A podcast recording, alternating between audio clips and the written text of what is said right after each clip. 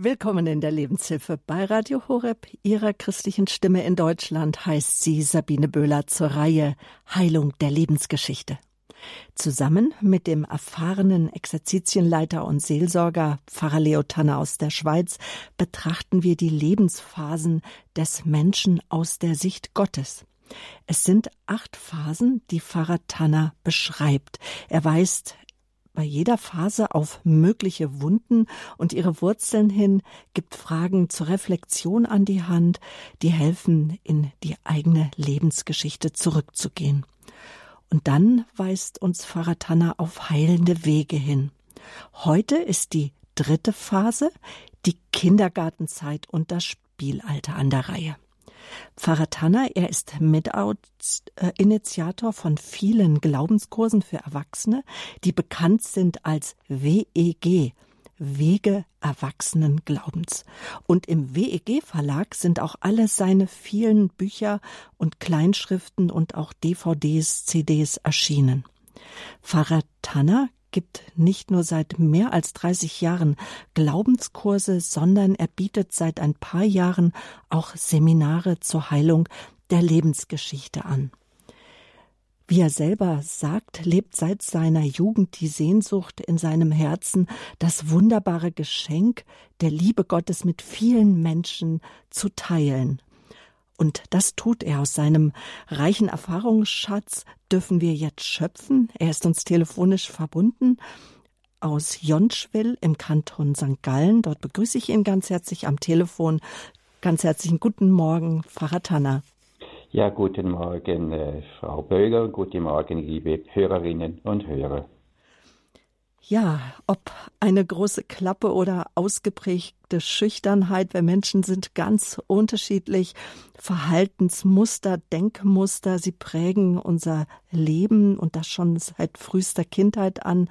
Und weil die Menschen um uns herum auch nicht perfekt sind und das Leben uns einfach belastende Erfahrungen zumutet, finden sich in jeder unserer Seelen, unserer Geistseelen Spuren alter Verletzungen.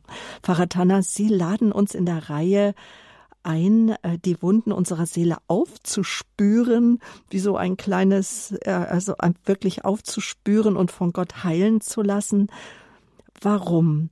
Worum geht es Ihnen in der Reihe Heilung der Lebensgeschichte?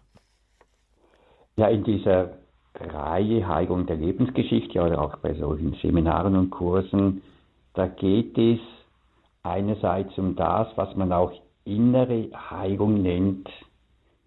Und es geht darum, dass wir verstehen auch, wie Gott uns Menschen eigentlich gemacht hat. Gott hat in die Schöpfungsordnung bestimmte Wachstums- und Reifeschritte für die Entwicklung des Menschen hineingelegt. Und seelische Verletzungen können jetzt diesen Prozess unterbrechen und der Grund dafür sein, dass wir in unserer Entwicklung stehen bleiben. Nach Gottes Plan hat jeder Mensch eine Bestimmung. Er wird für eine bestimmte Aufgabe geboren und das beinhaltet wachsen und reifen. Und unsere Aufgabe ist es, ein frohes Ja zum Wachsen und Reifen in allen Bereichen unseres Lebens zu sagen. Und zum Plan Gottes gehört jetzt auch der Platz, den Gott dem Menschen gegeben hat. Er hat ihn einerseits mit Würde und Herrlichkeit gekrönt und zugleich von Anfang an als Partner in sein Schöpfungswerk mit einbezogen. Wir Menschen sind berufen, seine Liebe, seine Geborgenheit, seine Bejahung des ganzen Seins, seine Zusage der Identität und so weiter einander zu vermitteln. Und deshalb ist das Kind in den ersten Lebensjahren und auch schon im Mutterleib natürlich total auf Empfang eingestellt. Es ist völlig auf Zuwendung, auf Liebe, auf Bestätigung angewiesen und ist allein nicht fähig zu überleben. Und dazu kommt jetzt, dass unsere Seele ganz zart und verletzlich ist. Wird dem Kind sein körperliches, psychisches und geistliches Sein von den Eltern wird kommen geheißen und ausdrücklich bejaht, dann bedeutet dies für das Kind, dass dies gut ist und dass es so sein darf. Werden aber Bereiche seines Menschseins, zum Beispiel bestimmte Gefühle wie Zorn, Hass, Wut oder vielleicht auch die Sexualität und, oder andere Dinge nicht willkommen geheißen, dann bedeutet dies für das Kind, dass dies schlecht sei und folglich nicht sein sollte. Und wenn sich dann solche Gefühle bei ihm melden, kann dies Beschämung auslösen. Und das führt dazu, dass das Kind solche Gefühlsregungen versteckt oder unterdrückt, eben weil sie nicht sein dürfen oder nicht sein sollten. Und genau das verhindert nun, dass diese Bereiche sich in gesunder Weise entfalten können. Ähnliches kann geschehen, wenn ein Kind zu Hause unter Perfektionsdruck steht. Alles muss es sofort verstehen und richtig machen. Und wenn es ihm nicht gelingt, erntet es Kritik oder Ablehnung. Und deshalb versucht das Kind krampfhaft, ja keine Fehler zu machen. Und wenn sie trotzdem geschehen, kann es nicht dazu stehen. Sie werden verdrängt, versteckt oder das Kind beschuldigt andere. Eltern prägen von Anfang an das Leben ihrer Kinder. Vater und Mutter charakterisieren dabei unterschiedliche Aspekte von Gottes Vaterliebe. Die Mutter hat mehr die Berufung, emotionale Wärme an das Kind weiterzugeben. Dadurch lernt das Kind die eigenen Gefühlsregungen wahrzunehmen und zu bejahen. Es wird dadurch fähig zu Empathie. Die Mutter bewirkt, dass sich tief im Kind einprägt, dass es bedingungslos geliebt ist. Der Vater vermittelt mehr Identität, Sicherheit und Vertrauen ins Leben draußen in der Welt. Er antwortet auf die Fragen, die jeder Junge und auch die Mädchen so tief in sich unbewusst tragen, kann ich das? Schaffe ich das? Und ein Mädchen fragt, bin ich schön? Und die Art und Weise, wie der Vater diese Fragen beantwortet, hat jetzt Auswirkungen darauf, ob sich das Kind ängstlich oder mit Vertrauen in sich selbst entwickelt und wie es sich später den vielen Herausforderungen in Schule, Beruf und in der Welt stellt. Doch hier gilt es noch eine ganz, ganz schmerzliche Re Realität zu verstehen und zu akzeptieren. Der heutige Zustand des Menschen und der Welt entspricht in vielem nicht mehr Gottes gutem Plan. In die Schöpfungsordnung kam ein Riss, ein Unheilstrom, der über Generationen hinweggeht. Und die Folge davon ist all das Unheil, all das Schlimme, das die Menschen erleben, haben in ihrer Geschichte und was wir jetzt heute auch ganz konkret erleben. Folge davon sind vielfältige Verletzungen, negative Prägungen, Mangel an Liebe, an Bestätigung und vieles, vieles andere mehr. Auch heute erfährt niemand die volle Bestätigung und Liebe von den Eltern und von der Umgebung so, wie Gott das für uns vorgesehen hat. Und dazu kommt noch, dass wir in uns selbst die Folgen der Ursünde tragen. Wir sind nicht nur gut, sondern tragen auch Böses in uns und haben durch falsche Entscheidungen das Unheil in der Welt vergrößert.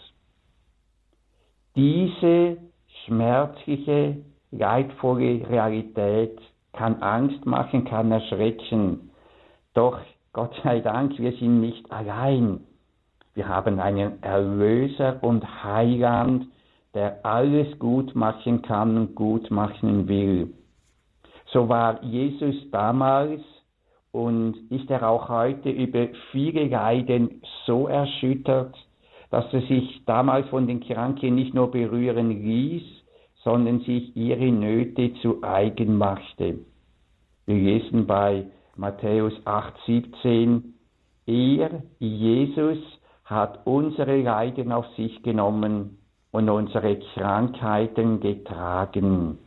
Das heißt, auch für uns, er leidet und fühlt mit uns. Er weiß um alles. Und darum ist es wichtig, dass wir mit allem zu Jesus gehen und uns in allem an ihn wenden, denn er allein kennt alle Ursachen und Zusammenhänge unserer Leiden. Und er allein weiß, was er wann, wie und auch zu welcher Zeit heilen will. Hier aber gilt es noch etwas zu beachten. Es gibt manchmal Menschen, die erwarten, dass der Arzt oder auch Jesus sie gesund mache. Sie wollen gesund gemacht werden und suchen dann bestimmte Priester oder Personen mit besonderen Heilungscharismen auf. Sie erwarten von ihnen die Hilfe und nehmen die Aufforderung, dass sie selbst Schritte tun müssen, nicht an. Und so bleiben dann Menschen stehen. Sie kommen nicht weiter, weil Gott nie die Schritte tut, die wir tun können und die wir tun müssen. Und das gibt es auch, das gibt es jetzt auch bei der Heilung der Lebensgeschichte. Es geht darum, sich gehorsam auf Gottes Weg, nicht auf meinen Weg oder meine Vorstellungen, wie ich es mir wünsche. Es geht darum, sich auf Gottes Weg einzulassen, auf einen Weg, der in der Regel Zeit, eigene Anstrengung und auch recht viel Geduld braucht. Und deswegen haben wir die Reihe jetzt immer jeden Montag in der Fastenzeit. Gottes Wege sind gut, Frieden durch Heilung der Lebensgeschichte. Gleich äh, sprechen Sie noch über die dritte Phase, die Kindergartenzeit. Pfarrer Leo Tanner ist dazu unser Gast hier in der Lebenshilfe. Pfarrer Tanner, man hört immer wieder, dass auch die verstorbenen Ahnen noch eine Rolle bei der Heilung der eigenen Lebensgeschichte spielt. Das, was Sie uns jetzt gerade erklärt haben, die Zusammenhänge, ist das auch bei den Ahnen so? Und wenn, wenn ja, weshalb? Ja, es ist so. Sie können auch mitspielen. Und darum machen wir beim Kurs Heilung der Lebensgeschichte auch einen Abschnitt, wo wir auf die Ahnen eingehen. Weil Segen oder unter Umständen auch Unheil von dort auf uns zukommen können. Auch wenn unser Leben erst mit der Zeugung beginnt, ist einiges bereits in uns vorherbestimmt. Wir werden nämlich hineingeboren und sind dadurch hineingewoben in eine Solidaritätsgemeinschaft einer Nation, einer Gruppe und in einen ganz persönlichen Stammbaum. Wenn darum ein Mensch, ein, Mann, ein Mensch gezeugt oder geboren wird, erbt er viel Gutes von den Eltern und Vorfahren. Wir sprechen ja manchmal bei einem Kind davon, dass es einen Charakterzug typisch von der Mutter oder typisch vom Großvater oder umgekehrt oder wie auch immer geerbt hat. Ebenso werden besondere Gaben wie Musik oder ein besonderes Handwerk oder vielleicht auch sportliche Gaben oder Bewegungsgaben, aber auch Verhaltensweisen und körperliche und Charaktereigenschaften weiter vererbt. Jetzt ist es aber so, dass nicht nur Gutes, sondern auch körperliche wie charakterliche Schwächen und Defiziten geerbt werden können. Die Psychologie, die Soziologie, die Pädagogik und die Medizin haben nachgewiesen, dass Vererbung eine ganzheitliche Angelegenheit ist. Körperliche, soziale, seelische, psychische, spirituell-geistliche Dinge, ja sogar Milieus können vererbt werden. Darum spricht man auch von Erbkrankheiten. Und die heutige Medizin sucht nach Wegen, um über Embryonen in die Gene des Erbgutes von Menschen vorzustoßen, um Erbbelastungen zu heilen. Und so kann es nun auch geistliche, generationenübergreifende Hindernisse geben. Kinder können an den Konsequenzen der Sünden ihrer Eltern leiden. So können Gewohnheitssünden oder Gebundenheiten vererbt werden. Zum Beispiel Alkoholismus kann sich über mehrere Generationen weiter hinziehen. Oder auch körperlich und sexueller Missbrauch oder emotionale Zurückgezogenheit. Und vieles mehr können Muster schaffen, die über Generationen weitergegeben werden. Schuld hat immer Folgen. Und so kann unerlöste Schuld in den Nachkommen weiterwirken.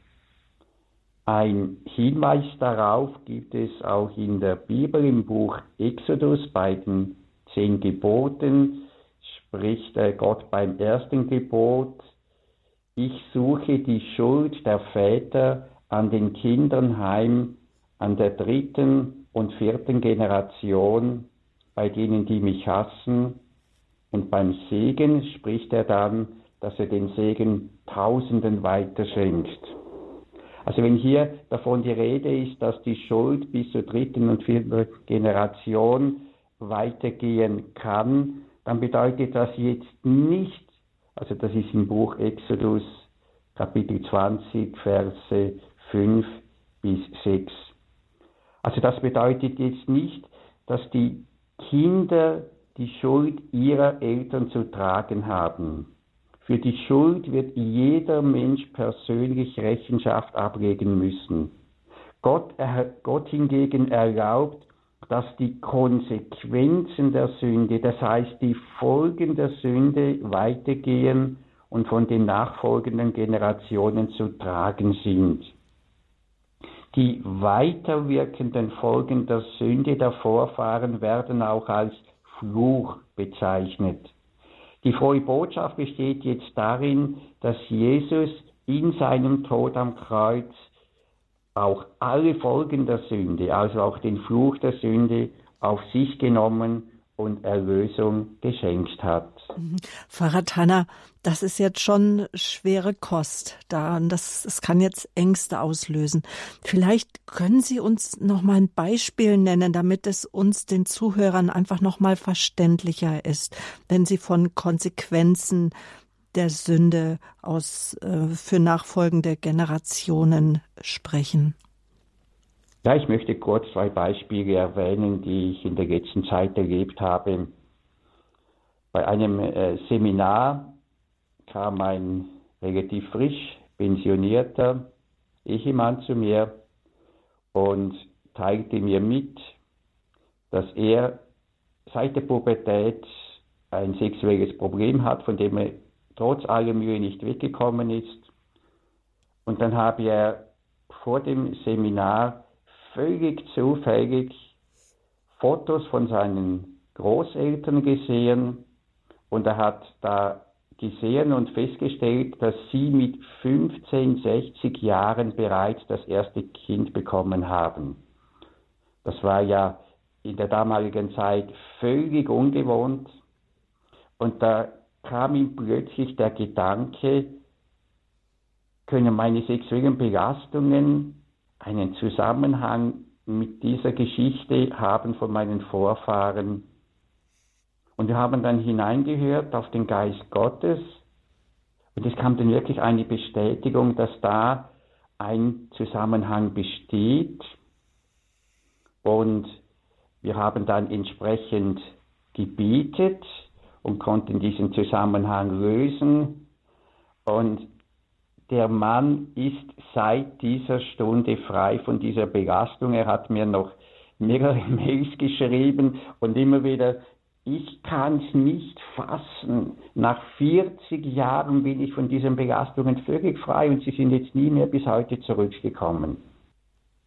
Oder eine junge Frau, ich nenne sie mal Lara, hat einen anderen Namen, 28, glücklich verheiratet, hat seit einem halben Jahr hatte sie im Zusammenhang mit der Schilddrüse Panikattacken. Beim kleinsten Husten überkamen sie gleich riesige Ängste vor einer schweren Krankheit.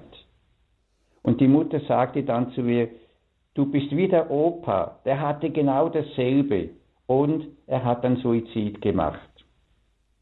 Im Hineinhören auf den Geist Gottes kam der Hinweis, dass von Mitgliedern im Stammbaum, dass da Geistheilung, eine Form von weißer Magie praktiziert wurde und dafür diese Sünde nicht um Vergebung gebetet wurde, sei eine negative Bewirkung bereits auf den Opa übergegangen und dass diese negative Wirkung, weil sie noch nicht gelöst war, auch auf sie übergegangen sei.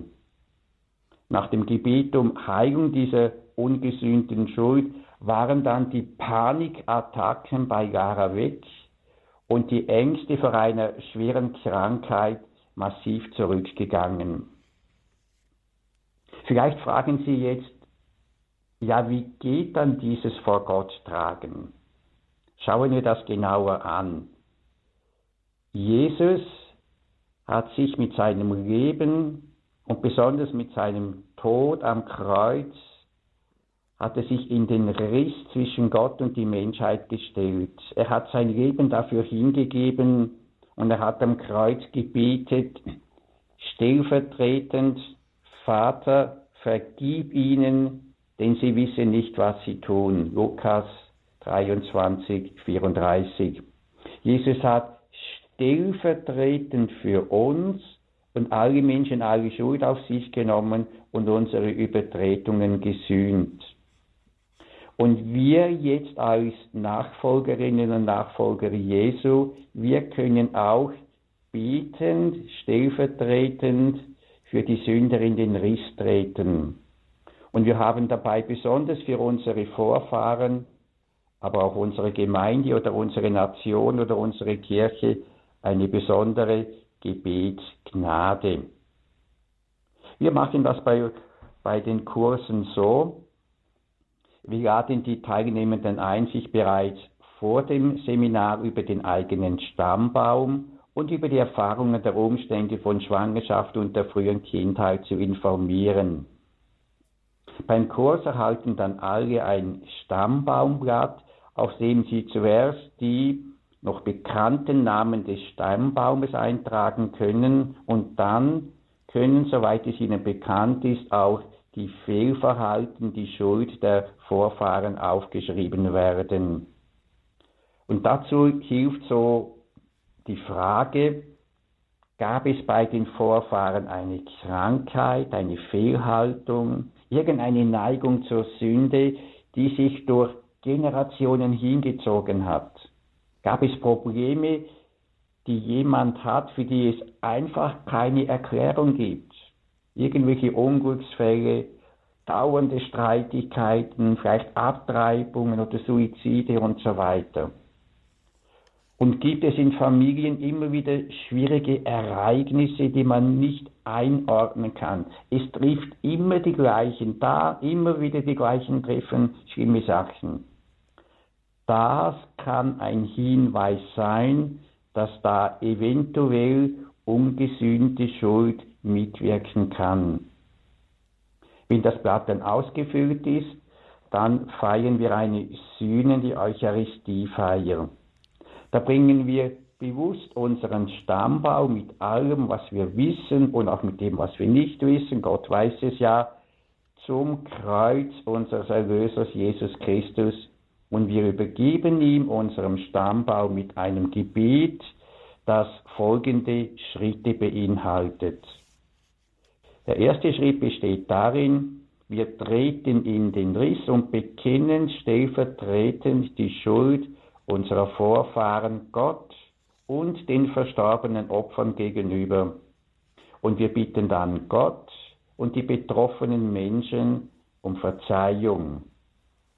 Zweiter Schritt besteht darin, wir verzeihen unseren Vorfahren, was sie uns angetan haben, wenn durch ihre ungesühnte Schuld Belastungen auf uns übergegangen sind.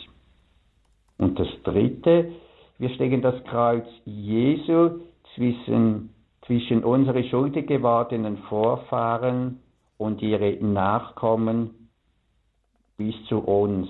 Es geht hier um Abtrennung und Entkoppelung. Denn durch das stellvertretende Bekenntnis und durch die Bitte um Verzeihung hat die Finsternis nun kein Recht mehr, die Folgen dieser Sünde weitergehen zu lassen. Und ein Priester kann da in seiner Weihevollmacht diese Abtrennung dann auch in einem Gebet vollziehen.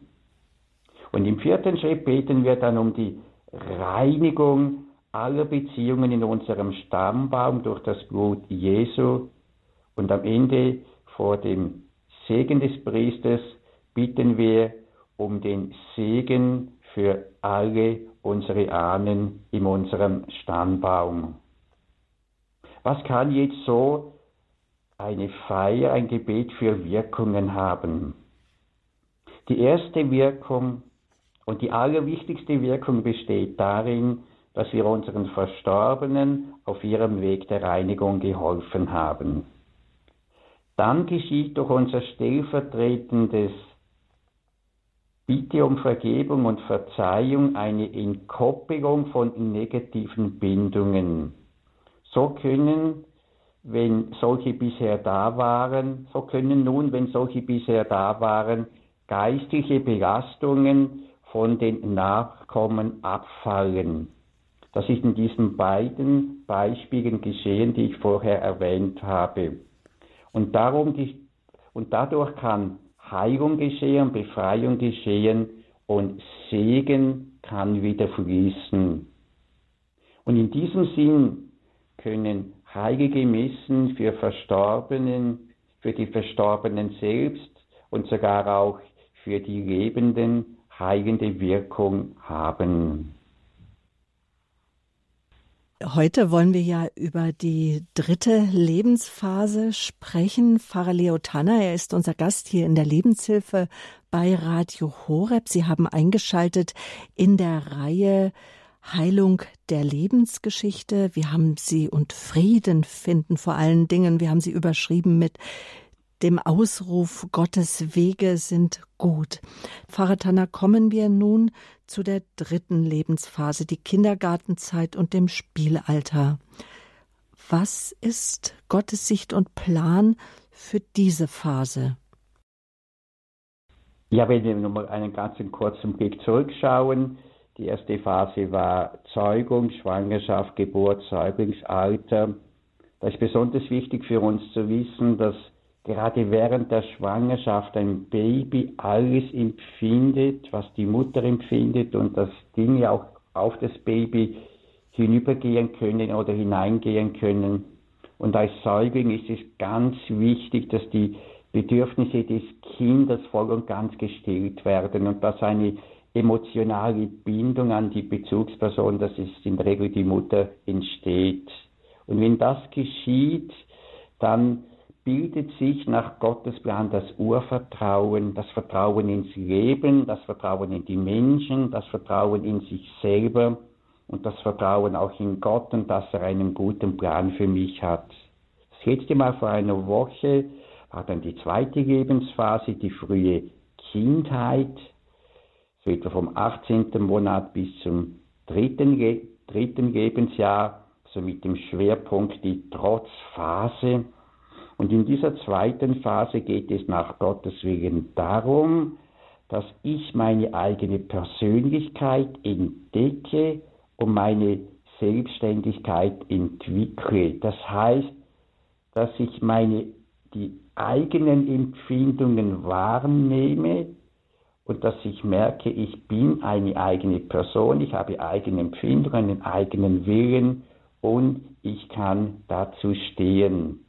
Und diese beiden Lebensphasen bilden nun das, das sogenannte Fundament unseres Lebens. Wir wissen von ihnen relativ wenig, aber sie sind das Fundament. Und von einem Fundament eines Gebäudes sehen wir auch nichts. Es ist unter der Erde, aber wenn dort Brüche sind, dann ist das ganze Haus gefährdet.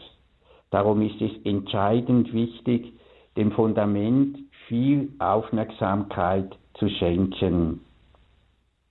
Und wenn wir jetzt zur dritten Phase kommen, der Kindergartenzeit, dem Spielalter, dann sind Eltern einfach zuallererst einmal erleichtert, wenn bei ihren Kindern die Trotzphase vorbei ist. Die Kinder sind jetzt sehr aufnahmefähig, nichts scheint ihnen zu entgehen, sie wollen alles genau wissen, sie spielen gerne, lernen viel und schnell, Sprache und Vorstellungswelt entwickeln sich weiter. Es ist die Zeit der vielen Fragen nach dem Warum und warum das und warum jenes und warum nicht so.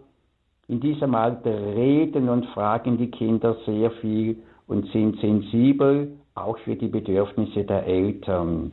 Das Kind hat bereits erfahren in der sogenannten Trotzphase, ich bin eine eigenständige Person, ich kann etwas und nun lernt es in dieser dritten Phase eigene Entscheidungen zu treffen, wie zum Beispiel beim Spielen und dann aber auch die Folgen wahrzunehmen, welche diese Entscheidungen haben.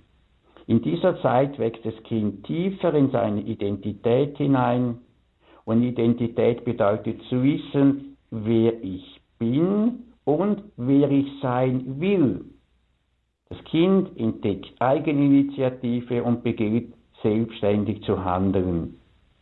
Und nun wird auch das eigene Geschlecht wahrgenommen dass die Eltern den Kindern durch die Kleidung des Kindes sichtbar machen. Die Kinder identifizieren sich dann mit den Rollen von Vater und Mutter. In dieser Phase sind die Eltern das große Vorbild der Kinder. Mit viel schöpferischer Initiative versuchen die Kinder es den Eltern gleich zu tun. Sie helfen gerne, ahmen nach, Sie wollen auch können, was Erwachsene und was die großen Geschwister können. In einer gesunden Familie zeigt die Mutter dem Kind, was ihr der Vater bedeutet, und der Vater zeigt dem Kind, was ihm die Mutter bedeutet. Kinder wollen die Gewissheit bekommen, eines Tages so wie ihre Eltern werden zu können. Ein Mädchen möchte wie die Mutter und ein Junge wie der Vater werden. Ein Junge möchte so stark sein wie der Vater und ein Mädchen so schön wie ihre Mutter. Und ein, das Kind spürt, es ist gut und schön, Mutter, und es ist gut und schön, Vater zu sein. Beide Eltern liefern den Kindern nun wichtige Informationen darüber, welche Rolle sie später als Erwachsene in der Familie und in der Gesellschaft einnehmen werden. Wenn ein Junge wie der Vater und das Mädchen wie die Mutter werden will, fördert dies die weiteren Reifungsschritte.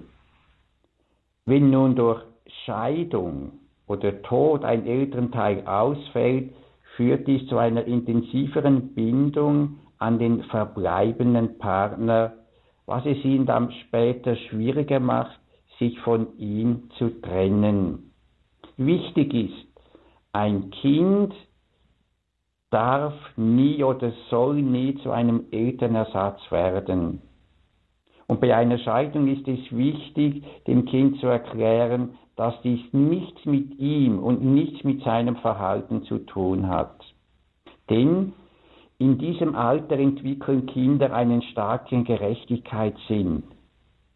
Sie lernen die Werte der Eltern kennen und orientieren sich an ihnen. Ihr Gewissen bildet sich. Das ist gut, jenes ist schlecht. Und damit verbunden wächst auch die Angst, etwas falsch zu machen und dafür bestraft zu werden. In diesem Alter entwickeln sich auch die Schuldgefühle. Die Kinder möchten für ihre Eltern ein liebes Kind sein. Und oft haben sie Angst, nicht gut genug zu sein.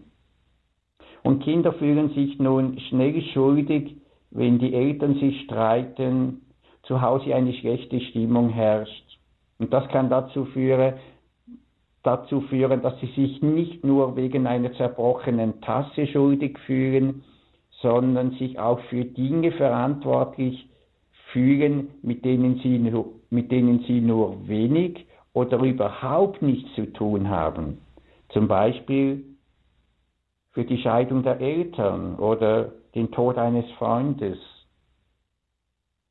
Wenn Kinder Fehler machen, unartig sind, streiten, verstehen sie in diesem Alter noch nicht, dass nicht sie, sondern nur ihre Handlung schlecht war. Ein gesundes Schuldgefühl zeigt sich daran, wenn ein Kind die böse Tat verabscheut, aber sich trotzdem mag.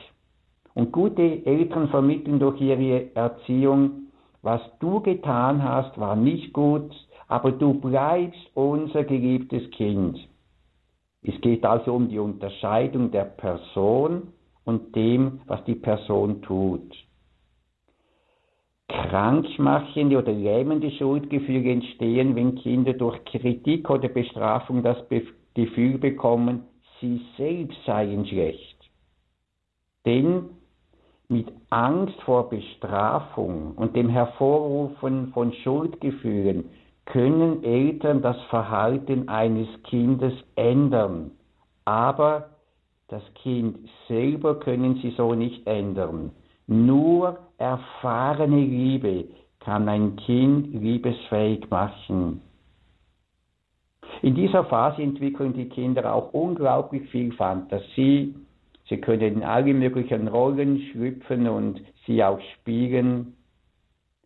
Kinder lernen jetzt in der Familie, bei den eigenen Geschwistern, in der Spielgruppe, im Kindergarten, das soziale Miteinander und lernen sich so in die Gemeinschaft einzugliedern und darin ihren Platz einzunehmen. In diesem Stadium sind die Eltern aufgrund ihrer Größe und Macht für die Kinder wie Gott. Durch die Stimme ihrer Eltern hören sie Gottes Stimme, ohne diesen Gott zu sehen. Und wenn nun zu Hause gebietet wird, erleben Kinder, obwohl Vater und Mutter beinahe alles können, beten sie zu Gott und vertrauen auf seine Hilfe. Kinder haben in dieser Zeit keine Schwierigkeiten an Gott zu glauben. Darum ist es eine gute Zeit, die Kinder ins persönliche Bieten einzuführen. Und eine besonders heilende Kraft hat der Lobpreis. Er entspricht dem Gebet eines Kindes, das sagt, ich bin stolz auf meinen Papa, er ist der Beste und der Größte. Im Lobpreis schauen die Kinder dann auf den wirklich größten und besten Papa, nämlich auf Gottes Größe und Liebe, der ihnen Sicherheit und Vertrauen gibt. Kinder lieben in dieser Zeit auch Rituale wie Kreuzzeichen, Weihwasser, Bewegungen, Lieder und so weiter. Und das können sicherlich viele an den Empfangsgeräten auch nachvollziehen, die Enkelkinder haben oder die auch Kinder begleiten, dass sie in der Kindergartenzeit und im Spielalter, das ist die äh, dritte Phase des Lebens, die wir gerade beschrieben bekommen haben von Pfarrer Leo Tanner. Er ist Exerzitienleiter und Mitinitiator von vielen Glaubenskursen für Erwachsene. Sie haben eingeschaltet in der Lebenshilfe hier bei Radio Horeb.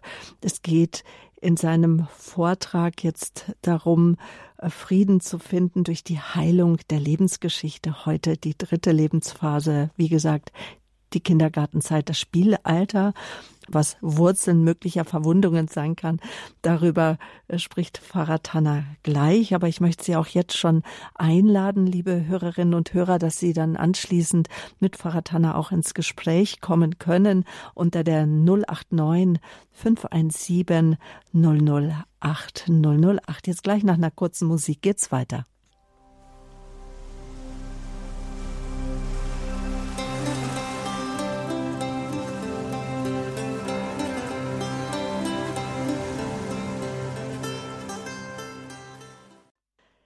Schön, dass Sie eingeschaltet haben bei Radio Horeb Leben mit Gott. Der erfahrene Exerzitienleiter Pfarrer Leo Tanner lädt uns in der Lebenshilfereihe Heilung der Lebensgeschichte ein, die Wunden unserer Seelen aufzuspüren und von Gott heilen zu lassen.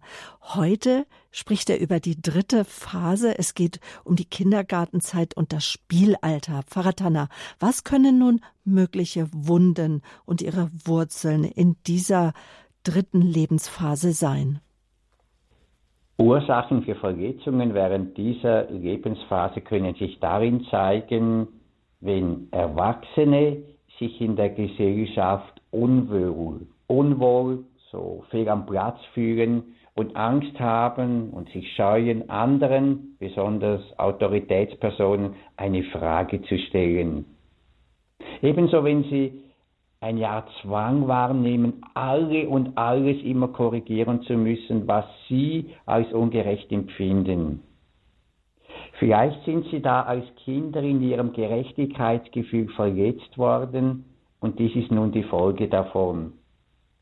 Vielleicht waren Eltern mit dem ständigen Redefluss und den vielen Fragen ihrer Kinder überfordert und haben sie immer wieder ermahnt, endlich doch mal still zu sein. Kinder im Spielalter können tiefe Verwundungen erleiden, wenn sie in ihrem Forscherdrang durch zu viele Einschränkungen, vielleicht auch durch Kranksein oder durch zu wenig Zuwendung gehemmt wurden. Aus Sorge, sich nicht zu verletzen oder weil es in den Augen der Eltern nicht schön oder gut genug war, sagten die Eltern vielleicht, lass die Finger davon, nein, das nicht. Und als Folge davon erfahren sie sich heute als antriebsschwach. Sie haben Angst, Initiative zu ergreifen. Worte wie zum Beispiel, wenn du es besser gemacht hättest, dann können zum Perfektionismus führen. Es kann dann die Verbindung von Leistung und Liebe entstehen wenn du das so und so machst, dann haben wir dich lieb. Und diese Verbindung von Leistung und Liebe kann auch auf das Gottesbild übergehen. Und dann ist in uns die Überzeugung da, dass wir Gottes Liebe durch Leistungen verdienen müssen.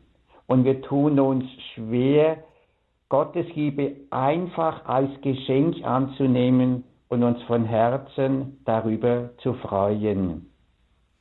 Und welche Fragen zur Reflexion zur dritten Lebensphase, also der Kindergartenzeit und dem Spielalter, haben Sie, Pfarrer Tanner, jetzt für uns, für die Zuhörer vorbereitet?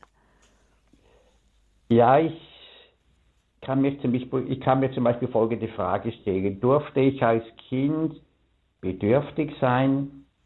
Oder habe ich bereits in diesem Alter für andere Verantwortung übernehmen müssen?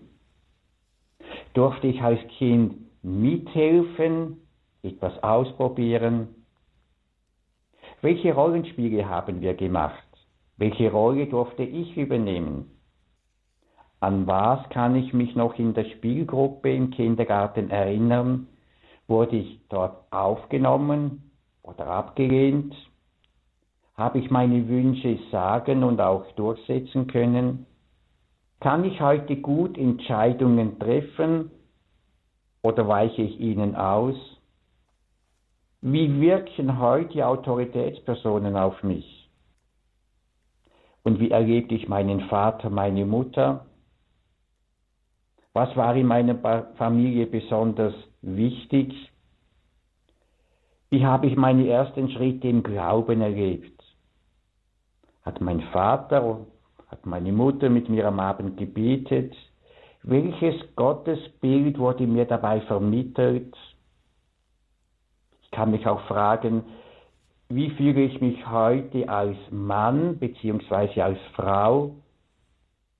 Kann ich mein Geschlecht annehmen oder habe ich Mühe damit? Wage ich heute etwas auszuprobieren oder ziehe ich mich lieber aus Angst zurück? Fühle ich mich schnell schuldig, auch wenn keine reale Schuld vorliegt? Was nun, wenn ich Verletzungen wahrgenommen habe aus dieser Zeit, wenn ich Defizite wahrgenommen habe, wenn sie mir bewusst geworden sind, ist es einfach gut, sie mir zu notieren. Gott hat seine guten Wege. Und aus dem vielen, was in meinem Leben vielleicht auch kaputt gegangen ist, er kann immer etwas Neues entstehen lassen. Und oft ist er gerade da viel Gutes aus unserem Leben erwachsen, wo wir tiefe Verwundungen erlebt haben. Und wenn ich mir das notiert habe, was in mir da ist, dann ist es gut, alle Verletzungen und Defizite mit einer Begleitperson zu besprechen und auch im Gebet vor Gott zu tragen. Und dazu dient auch dieses Heilungsgebet auch zur dritten Lebensphase, dass Sie allein oder auch mit der Begleitperson beten können. Ich fasse nochmals zusammen. In dieser dritten Lebensphase, also vom dritten bis fünften Lebensjahr, im sogenannten Spielalter, Kindergartenalter, geht es nach Gottes Willen darum, dass ich, dass ich Initiative entwickle und dass ich lerne, eigene Entscheidungen zu treffen. Und vielleicht, liebe Hörerinnen und Hörer, haben Sie jetzt zu dem, was ich Ihnen dargelegt habe, einige Fragen oder vielleicht auch Ergänzungen. Ich freue mich auf Sie und helfe gerne so weit weiter, wie ich es kann. Mhm. Wir bedanken uns jetzt ganz herzlich bei Ihnen für die Ausführungen. Ja, die Leitungen sind voll. Gottes Wege sind gut. Die Lebenshilfe mit der Reihe Frieden finden durch Heilung der Lebensgeschichte mit Pfarrer Leo Tanner aus der Schweiz ist er uns zugeschaltet und auch äh, Sie haben uns angerufen aus allen Teilen Deutschlands. Zuerst aus München möchte ich mit die Frau Klier recht herzlich begrüßen. Sie hat die Nummer 089 517 008 008 gewählt. Hallo, guten Morgen. Hallo, grüß Gott, guten Morgen, lieber Herr Pfarrer Leotanner und liebe Frau ähm, Böhler.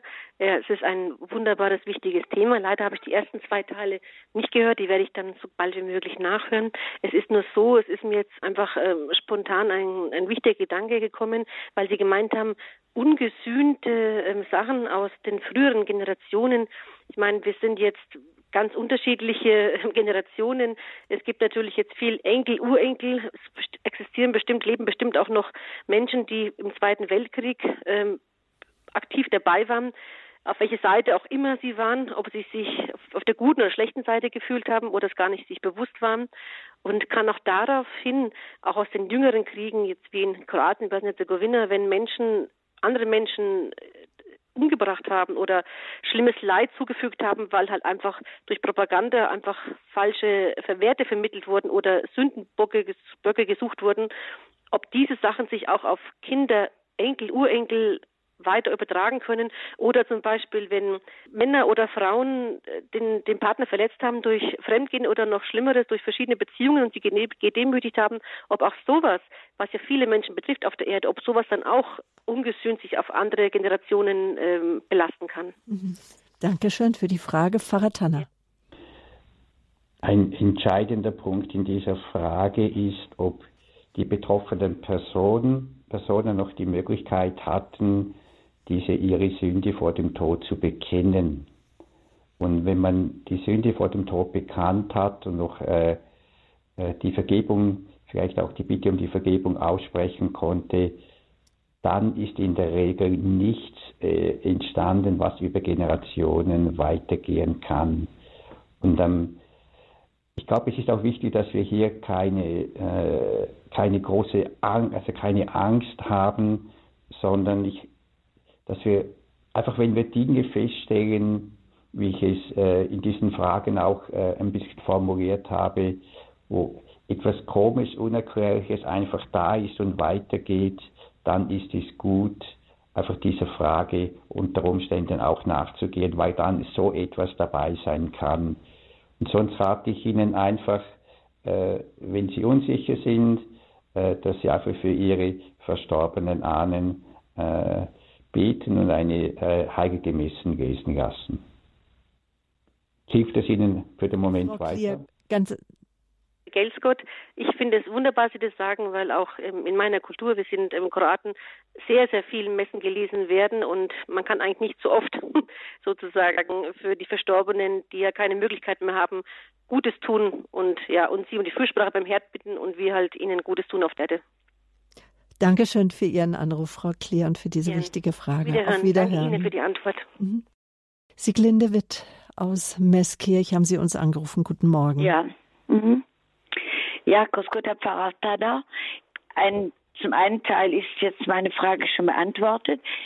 Also wir haben unseren Sohn adoptiert und ich weiß natürlich überhaupt gar nichts über seine Herkunft. Wir haben uns da nie dafür schon interessiert, aber wir haben gesagt, er ist unser Kind und wir nehmen ihn an, wie er ist.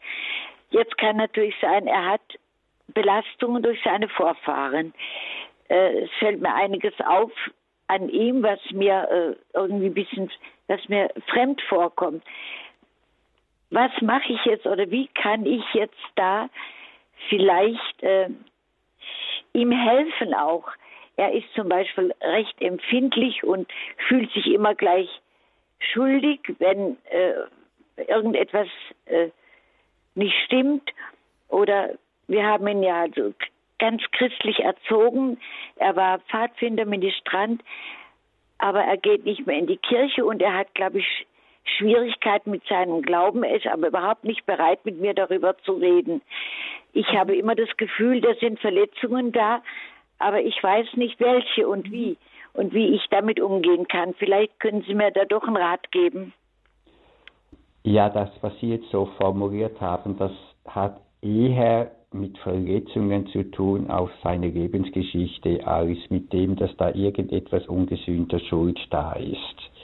Sie können sicher für seine Vorfahren heilige Messe lesen lassen, für die verstorbenen Vorfahren und für die Eltern von ihm. Also das ist auf jeden Fall gut.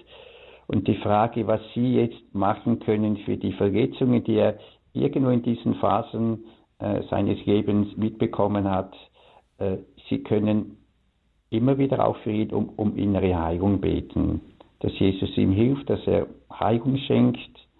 Sie können ihn auch in der Heiligen Messe bei der Wanderung wenn der Leib Christi emporgehoben wird, das Blut Christi gezeigt wird, Jesus bitten, ich bring dir ihn jetzt, bitte heige du ihn, du bist da in deiner ganzen heilenden, erlösenden Gegenwart. Das ist das, was Sie machen können und Sie dürfen auch bitten, dass wenn mehr äh, nötig ist, dass einfach der himmlische Vater ihn führt und leitet die Wege, die er für ihn vorgesehen hat zum Heilwerden seines Lebens, dass er Gottes gute Pläne in seinem Leben erfüllen kann. Und danke für, dass Sie ihn aufgenommen haben, adoptiert haben und dass Sie ihm so, so viel Liebe und Güte geschenkt haben. Manchmal schuldig und denke, ich habe etwas versäumt. Ich habe ja versucht, ihm meine ganze Liebe zu geben und mein Mann und wir haben äh, ja immer auf Gott vertraut und und haben ihn auch eingeführt in den Glauben. Und ich denke oft, wir haben was falsch gemacht. Und manchmal belastet mich das ja. Frau Witt, wir nehmen das alle mit in unser Gebet hinein. Ich denke, das, was Sie bedrückt, das kennen viele, viele Eltern, die jetzt sehen, welche Wege ihre Kinder gehen. Und auch gerade, wenn wir jetzt die Ausführungen von Pfarrer Tanner hören, ich denke, jeder von uns fragt sich, was habe ich da falsch gemacht? Vielleicht können Sie auf diesen Kommentar einfach noch von der Frau Witt noch mal eine kurze Antwort auch geben für alle Zuhörer, die sich jetzt diese bange Frage stellen. Und Frau Witt, bei Ihnen bedanke ich mich schon für Ihren Anruf, ja? Alles Gute nach Baden-Württemberg, ja? Auf Wiederhören. Auf Wiederhören. Also die Frage, was haben wir falsch gemacht, das ist eine Frage, die wir sehr, sehr oft hören.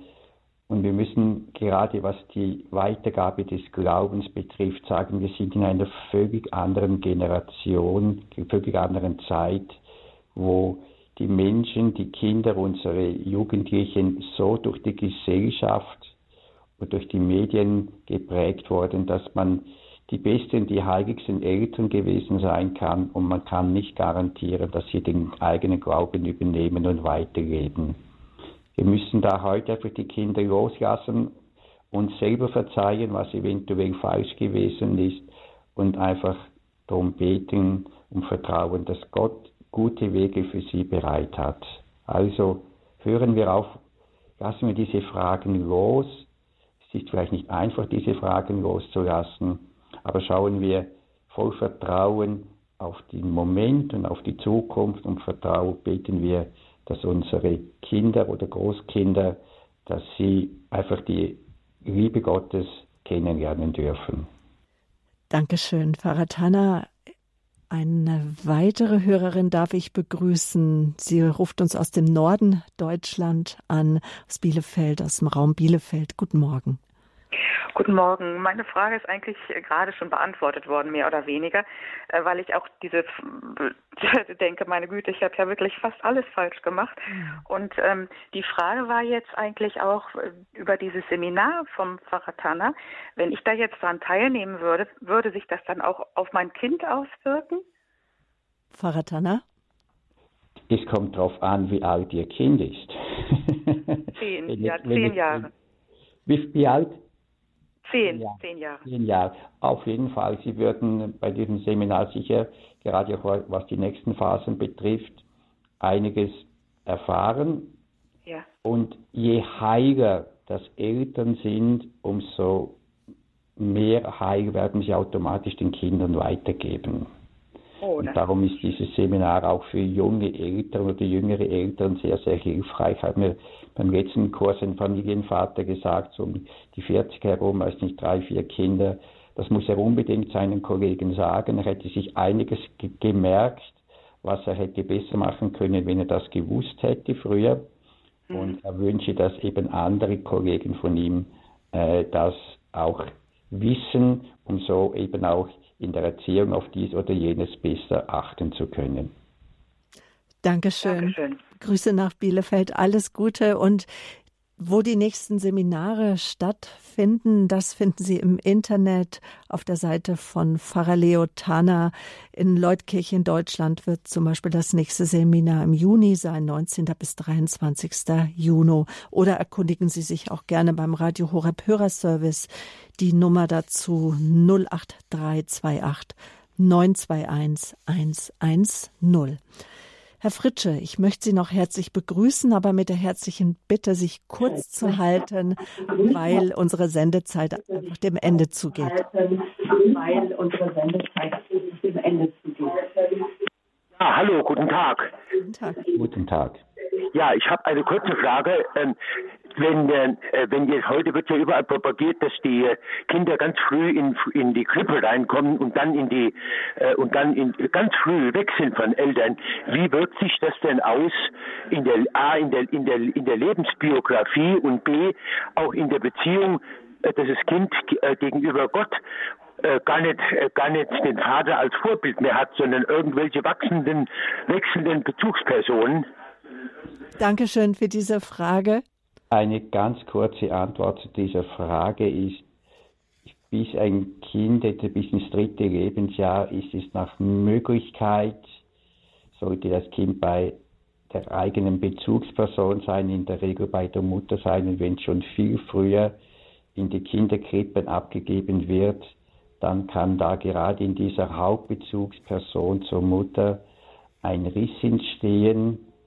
Und diese dieser Riss kann sich dann auswirken, dass das Kind eben wenig Vertrauen in sich und ins Leben bekommt und dass es nicht gelernt hat, eine, also, und dass es keine ganz, ganz feste Bindung erfahren hat und sich unter Umständen später sehr schwer tut, auch selber äh, feste Bindungen einzugehen.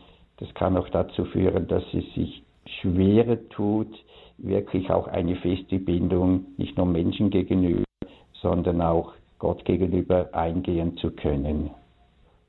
Dankeschön auch noch für diese wichtige Frage, Herr Fritsche, die einfach auch viele Zuhörer bewegt. Herzliche Grüße nach Herborn in den Landil-Kreis. Alles Gute nach Hessen.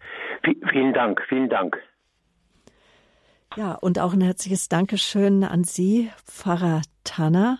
Wie immer haben wir die Heilungsgebete auf unserer Homepage zur Verfügung gestellt, auch die Impulsfragen auf www.horeb.org. Ich werde nicht müde, liebe Zuhörer, Ihnen die Radio Horeb App auch ans Herz zu legen, falls Sie sie auf noch nicht auf Ihr Smartphone heruntergeladen haben. Dort können Sie nämlich ganz bequem auch alle Sendungen jetzt äh, von unserer Reihe in der Lebenshilfe Frieden finden durch Heilung der Lebensgeschichte nachhören. Empfehlen Sie sie auch gerne weiter. Denn ich denke, für jeden von uns kann es sehr wichtig sein, im Leben zu erkennen, warum wir so sind, wie wir sind. Und wir sind gerade in der Buß- und Fastenzeit. Ich sage auch immer gerne, warum muss ich immer dasselbe beichten auch? Warum tappe ich immer in dieselben Denkmuster und sozusagen auch in dieselben Verhaltensfehler? Ähm, äh, ich freue mich, Pfarrer Tanner, nächste Woche Montag haben wir Sie wieder bei uns in der Lebenshilfe hier bei Radio Horeb. Dann geht es um die vierte Lebensphase, das Schulalter. Auch dazu wieder Impulse dazu, wie Gott äh, diese Phase, diese Lebenszeit vorgesehen hat und auch Impuls, was schiefgehen kann, sozusagen Impulsfragen und auch das Heilungsgebet, das auf der Homepage zu finden ist. Nachgehört kann alles auf www.horeb.org. In den Angaben zur Sendung finden Sie alle Sendetermine, auch die Kontaktdaten von Tanner und auch die Auflistung aller bisherigen Sendungen mit dem Button zum Nachhören. Also wenn Sie zu den Angaben zur Sendung gehen vom 27. Februar. Hinweisen möchte ich Sie noch auf die Lebenshilfe von morgen. Dann begrüßt Sie an dieser Stelle Gabi Fröhlich. Weniger, was wir brauchen, um mehr Leben zu haben. Ob voller Terminkalender oder ein verstopftes Smartphone. Oft sind wir von dem zu viel im Alltag regelrecht erschlagen. Dabei ist die Autorin und Seminarleiterin Christine Wendel. Sie sagt, es braucht, was braucht es für ein erfülltes Leben. Sie sagt, es braucht nämlich eher weniger. Und in der Lebenshilfe noch zu Beginn der Fastenzeit gibt sie uns morgen Tipps, wie wir den Antrieb und das Schwermachen in unserem Leben auf die Schliche kommen und Gott wieder Raum geben können. Und nun bitte ich Pfarrer Tanner um seinen priesterlichen Segen. Himmlischer Vater, möchte dich bitten, dass du durch den Heiligen Geist jetzt alles führst und leitest, was wir jetzt gehört haben, dass du dass der Heilige Geist zeigt, was für uns ganz persönlich wichtig ist und dass wir mit allem zu Jesus kommen können, der Heil und Leben schenkt. So segne euch, segne sie alle, der gute und dreifaltige Gott, der Vater, der Sohn und der Heilige Geist. Amen. Amen. Und damit verabschieden sich von Ihnen Pfarrer Leo Tanner und Sabine Böhler.